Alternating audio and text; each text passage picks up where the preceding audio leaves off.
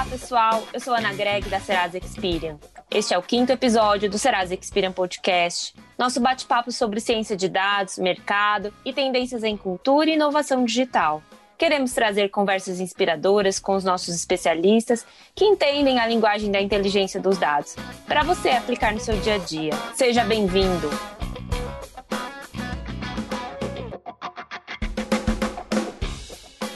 Ministério da Economia publicou previsão de crescimento do PIB brasileiro acima de 3% em 2021.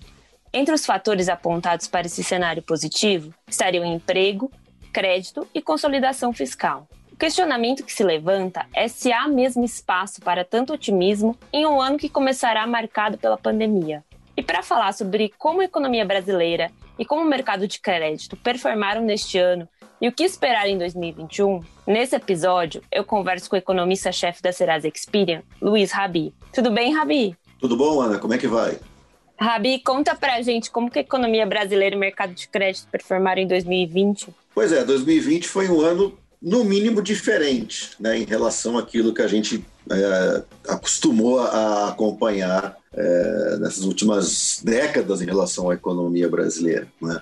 A pandemia foi algo totalmente inesperado, é, inverteu totalmente né, a, a, expectativa que existia é, no começo do ano, ou seja, se nós retroagirmos aquilo que se imaginava que poderia ser a economia brasileira em 2020, todos falavam que o país ia crescer entre 2% e 3%, né, que o emprego ia continuar se recuperando, é, que o dólar ia continuar estável, e nada disso aconteceu. A, a pandemia praticamente é, virou a economia brasileira de pernas para o ar, é, a economia brasileira vai encerrar 2020 com uma queda no PIB ali em torno de 4, 4,5%, né, com dólar na casa de R$ reais, né, o ano passado era abaixo de 4. E o, e o desemprego nós tivemos aí né, quase 12 milhões de brasileiros que perderam seus postos de trabalho e ainda não recuperaram. Então, de fato, 2020 foi um ano totalmente diferente daquilo que se esperava. Né? O pior momento deste ano foi ali justamente no segundo trimestre, entre os meses de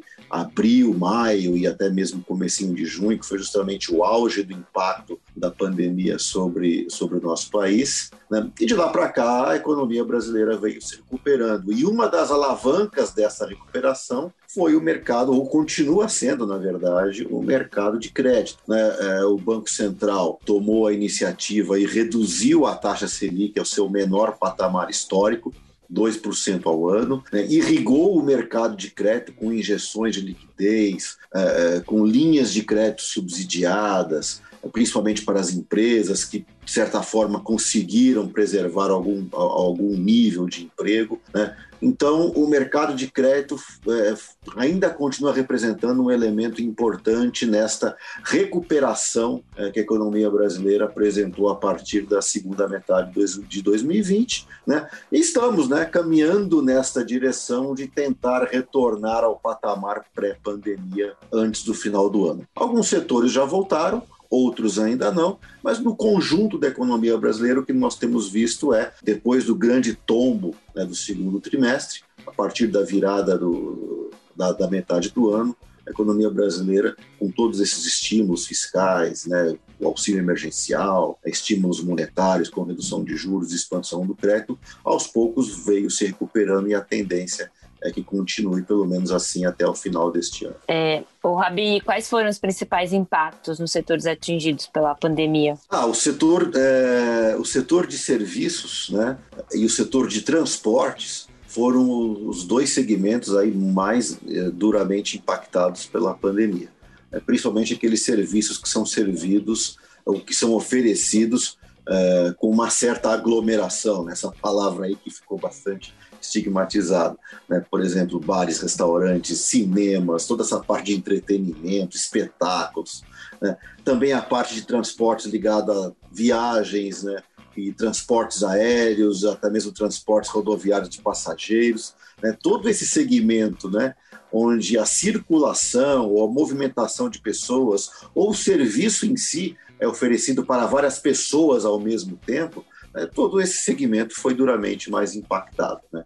Outros setores não, né? outros setores foram até beneficiados, né? porque, por exemplo, como as pessoas tiveram que, muitas delas né, tiveram que trabalhar de casa, né, no chamado home office, né, muitas pessoas tiveram que adaptar a, a, a sua residência uh, uh, e transformar algum cômodo uh, numa espécie de pequeno escritório. Né? Então, adquirir uma mesa, uma cadeira mais confortável, um celular mais, é, mais moderno, um computador mais potente. Né? Então, toda essa parte de móveis, eletroeletrônicos, né, é, acabou tendo um desempenho favorável. Né? E toda essa parte de entrega de serviços, de, é, a parte de tecnologia ligado a, a, a, essas empresas que tiveram que se reinventar para atingir o seu consumidor, que agora ficava dentro de casa, né?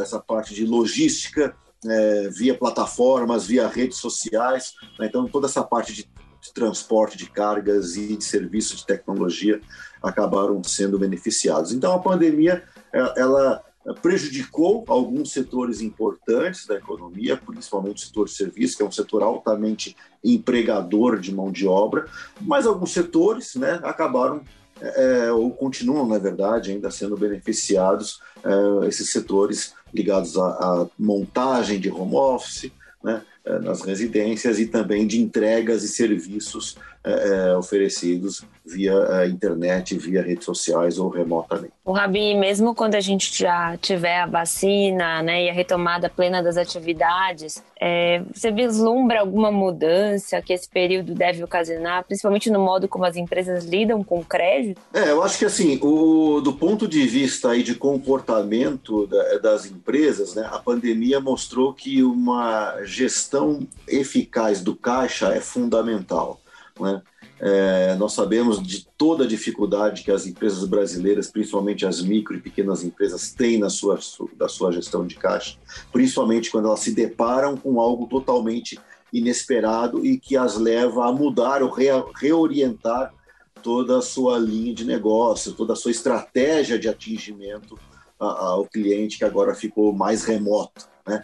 Então, é, eu acho que essa capacidade de usar a tecnologia, né, de usar é, serviços de transportes e logísticos é, diferenciados, né, é, vai, é, vai não, né, está fazendo e vai continuar fazendo a grande diferença nas empresas, ou seja, é, é, reformular o seu modelo de gestão, sabendo que muito dessa, muitas dessas mudanças comportamentais, mesmo que, a, que, que, tenhamos uma vacina disponível para a população a partir é, do ano que vem, né, são hábitos que muitas vezes as pessoas acabam incorporando mesmo a longo prazo, ou seja, é, talvez a circulação de pessoas, né, a movimentação é, é de pessoas nessas atividades, como eu citei, né, de viagens, de espetáculos, de cinemas, de teatros, de restaurantes, de bares, talvez nunca volte a ser a mesma, ou pelo menos demore muito tempo para retornar ao que era antes da pandemia. Então, toda essa reengenharia que as empresas tiveram que fazer em atender o seu cliente e ir para esse mundo virtual,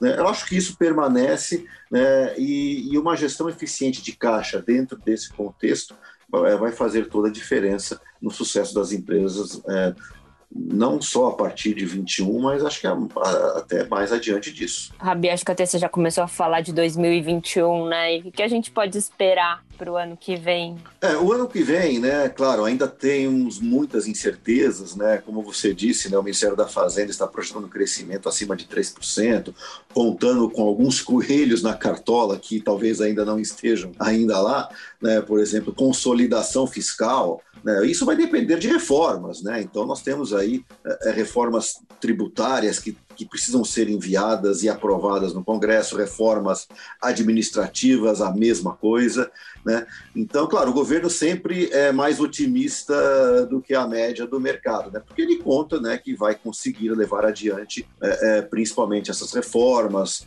todas as privatizações que ficaram paralisadas, né? Então é, há uma expectativa de que isso seja retomado né, em 2021 né, com uma certa normalidade, é, é, trazendo uma certa normalidade para a economia brasileira. Né? Mas não, está, não, não, não dá para é, é, contar com todos esses coelhos na cartola, ou seja, não estamos 100% garantidos nessa história, porque depende, obviamente, de negociações políticas. Né? Não é tanto a economia que pode atrapalhar, mas sim um quadro político um pouco, pouco mais complicado pode realmente atrapalhar esse cenário mais positivo que o governo está tentando pintar para 2021. Mas não dá para falar que 2021 vai ser um ano ruim. Não, vai ser um ano positivo. Né? Talvez nós, eh, nós não consigamos crescer aí mais do que 3%, chegando a 4%. Acho que isso já é um, um otimismo até um pouco mais exagerado. Né? Mas eu acredito que que, que 3% de crescimento em 2021 é perfeitamente factível. Né? Alguma reforma deve passar, alguma privatização deve acontecer, algo que tem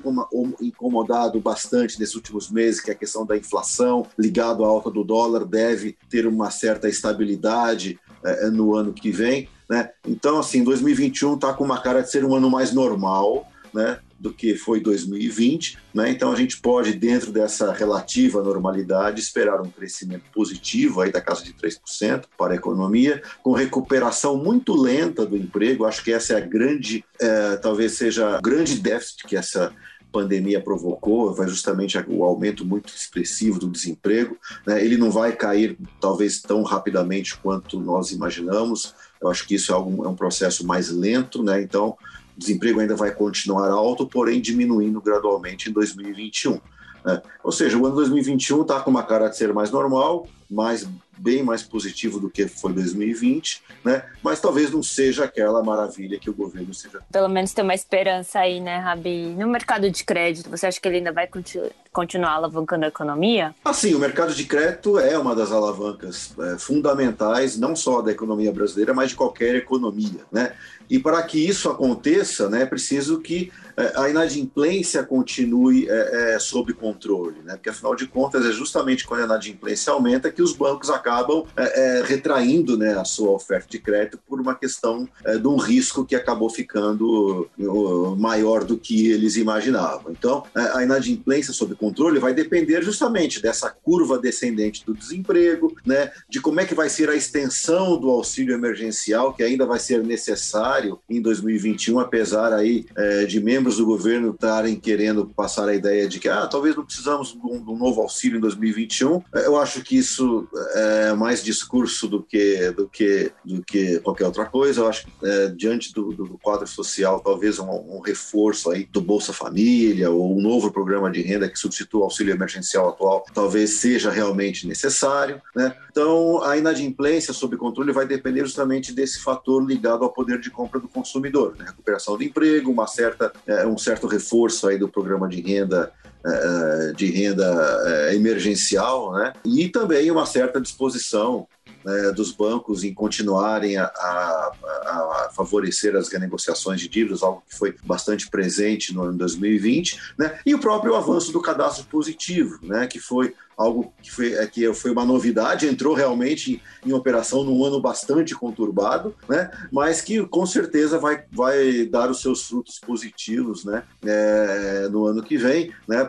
É, proporcionando uma análise de crédito mais adequada, com menor risco, com mais assertividade, o que contribui né, para que o crédito continue sendo né, ou continue desempenhando esse papel de alavanca importantíssima da nossa economia. Rabi, além de tudo isso que você já falou, o que, que você acha que assim, né, que vão ser os principais desafios a serem superados no próximo ano? É, além da questão fiscal, né, como eu já comentei, que tem a ver com essa é, é, esse, essa retomada né, do processo de reformas é, no Congresso e também de privatizações, né, eu acredito que um controle inflacionário melhor por parte do Banco Central é, é importante para manter o poder de compra das pessoas é, em dia. Né? Ou seja, nós tivemos aí, é, principalmente no segundo semestre de, de, deste ano, que está terminando 2020, uh, aumentos né, muito uh, fortes, muito expressivos em vários itens, né? Uh, alimentos, vários, vários produtos em várias cadeias produtivas, como aço, madeira, né? e tudo isso, de certa forma, acabou gerando um, uma inflação um pouco maior da que era o ideal, né, o que era o desejado, o que era projetado, principalmente no segundo semestre de 2020. Né?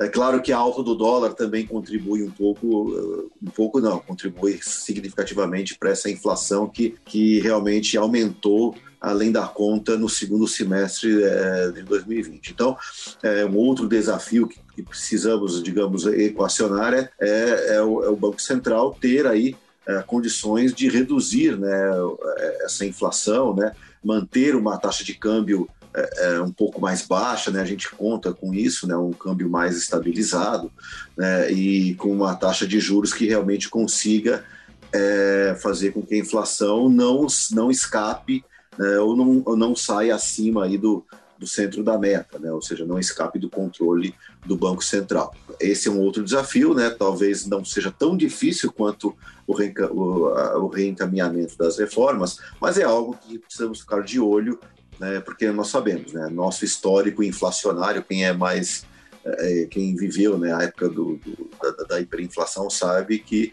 o estrago que isso realmente faz né, no bolso do consumidor e na economia como um todo. Então é algo que não, não podemos descuidar em hipótese alguma. Então isso também é algo que precisa ser observado em 2021 se quisermos ter um ano positivo para a economia brasileira e para o cidadão brasileiro. Nossa, muito bem, muito legal, Rabi.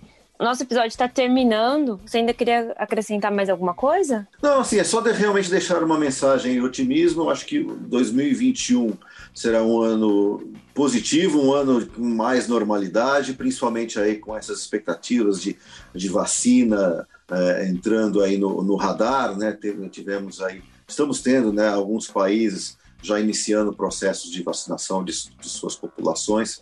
Né? Então, a gente deve realmente ter um ano menos conturbado, não só no cenário internacional, né? mas também aqui no cenário doméstico, né? contando aí com uma certa normalidade é, na condução da política econômica e também na, no quadro é, das negociações políticas aqui internas do nosso país. Então, é, tudo desenha para um ano mais positivo, né? Talvez não seja um ano exuberante, né? como talvez o governo pretenda, mas de fato vai ser um ano é, positivo é, e podemos aí colher aí bons frutos em 2021. Tomara, né, Rabi? Rabi, foi um prazer tê-lo aqui conosco. Muito obrigada. Eu agradeço então e até a próxima.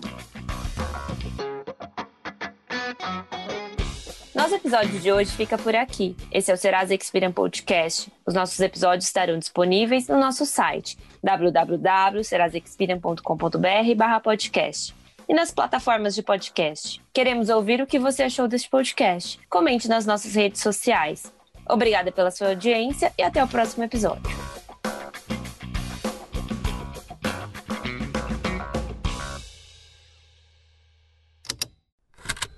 Esse programa foi produzido pela Estalo Podcasts.